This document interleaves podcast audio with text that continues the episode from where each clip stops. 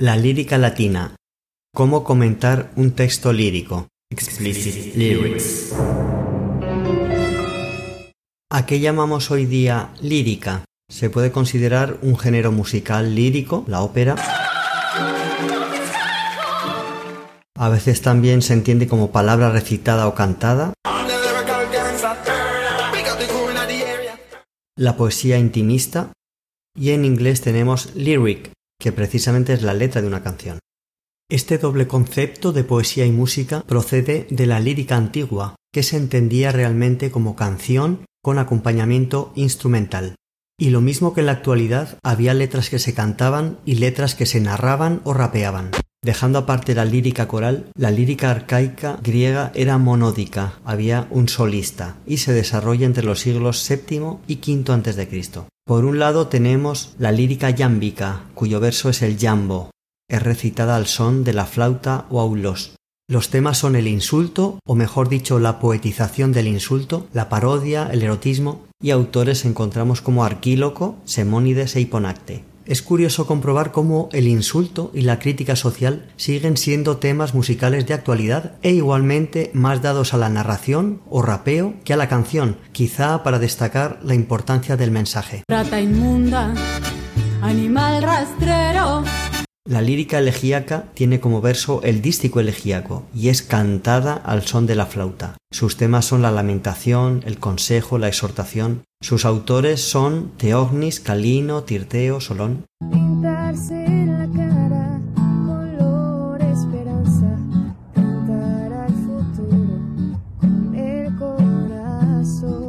La lírica mélica se desarrolla principalmente en Lesbos y presenta una gran variedad de versos. Es cantada al son de la lira. Sus temas son el amor, la política, el vino, el erotismo. Los autores serían Safo y Alceo y Anacreonte.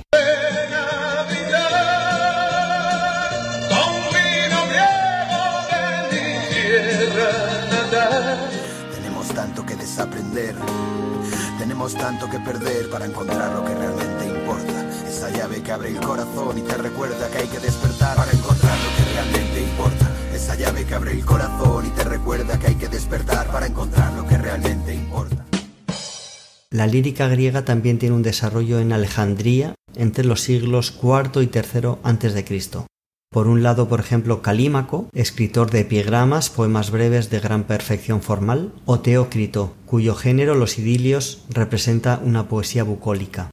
Entre los rasgos que definirían la lírica literaria actual tendríamos una poesía de forma breve, cuyo contenido suele dividirse en varias secciones, presenta versos variados, su contenido es autobiográfico, intimista, la subjetividad, y abunda en adjetivos que precisamente confieren mayor subjetividad y emplea muchos recursos estilísticos como la metáfora, la literación, la anáfora. Vida de Catulo. Nació en Verona el 87 a.C. y falleció hacia el 54 a.C.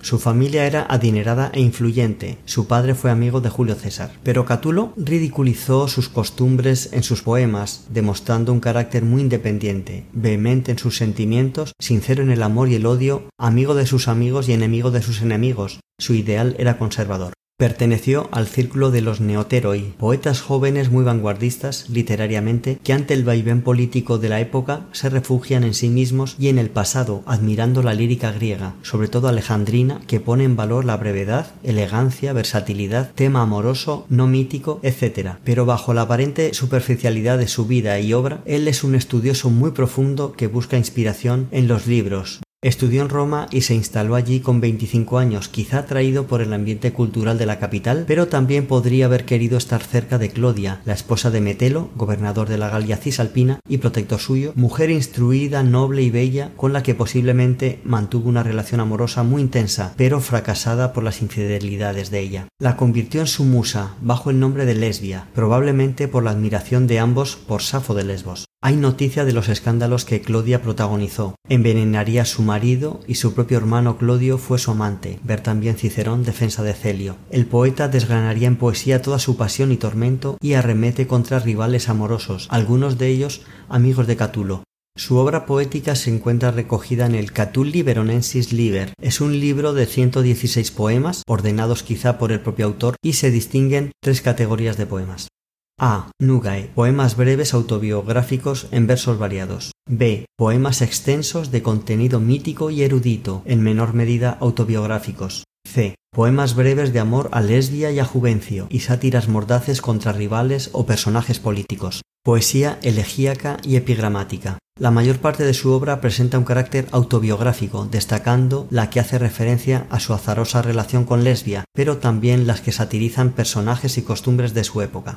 Catulo resulta un gran maestro tanto para la expresión elegante de los sentimientos más íntimos y románticos como para el insulto más vulgar y procaz. Recoge la doble tradición lírica griega arcaica y alejandrina, pero no se ciña a la imitación, sino que innova en las formas. Como artista que presenta de forma auténtica y abierta, sin filtros, diríamos hoy día, la introspección de sus sentimientos pasa a la historia como el lírico antiguo más universal por su modernidad y actualidad. Estilo lírico de Catulo. Su contenido es eminentemente autobiográfico. Emerge el yo que se dirige a una segunda persona o tercera persona. Hay una referencia constante a su musa lesbia como fuente de inspiración, incluso a través de escenas o personajes que no tienen relación con ella. El amor como sentimiento total que integra muchos opuestos, vida, muerte, pasión, odio, romanticismo, erotismo, recuerdo, olvido, razón, corazón. Los motivos amorosos son muy frecuentes y tendrán larga vida en la posteridad. Los síntomas del amor, divinización de la amada, mezcla de amor-odio, reconciliación, renuncia al amor, olvido, Dentro de la derivación, muy frecuente en la poesía, destaca por el uso de diminutivos. Poema 5. Los besos. Vivamos, querida lesbia, y amémonos, y las habladurías de los viejos puritanos nos importen todas un bledo. Los soles pueden salir y ponerse. Nosotros, tan pronto acabe nuestra efímera vida, tendremos que dormir una noche sin fin. Dame mil besos, después cien, luego otros mil, luego otros cien, después hasta dos mil, después otra vez cien. Luego, cuando lleguemos a muchos miles, perderemos la cuenta para ignorarla, y para que ningún malvado pueda dañarnos cuando se entere del total de nuestros besos. Todas las mañanas me beso de la flaca daría lo que fuera por un beso. Poema 8. Renuncia al amor. Recusatio amoris. Adiós, amor, ya Catulo se mantiene firme, ya no te cortejará ni te buscará contra tu voluntad. Malvada, ay de ti, qué vida te espera. ¿Quién se te acercará ahora? ¿Quién te verá hermosa? ¿De quién te enamorarás? ¿De quién se dirá que eres? ¿A quién besarás? Los labios de quién morderás. Quiero ser el único que te muerda la boca. Pero tú, Catulo, resuelto, mantente firme. No quiero que más nadie me hable de amor, ya me cansé. Poema 85. Odio y amo. ¿Por qué lo hago? Quizá te preguntes. No lo sé, pero siento que es lo que me ocurre y me crucifica. I hate you, I love you, I hate that I love you, don't want to. Comentario de texto lírico, criterios de corrección EBAU 2020 Canarias.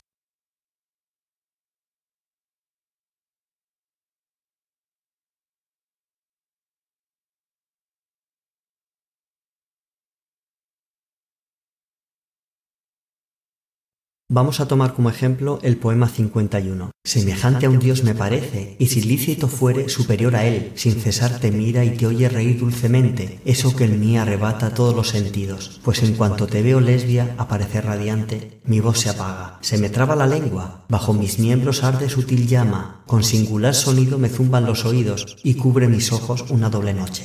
Yo te miro y se me corta la respiración. Cuando tú me miras se me sube el corazón.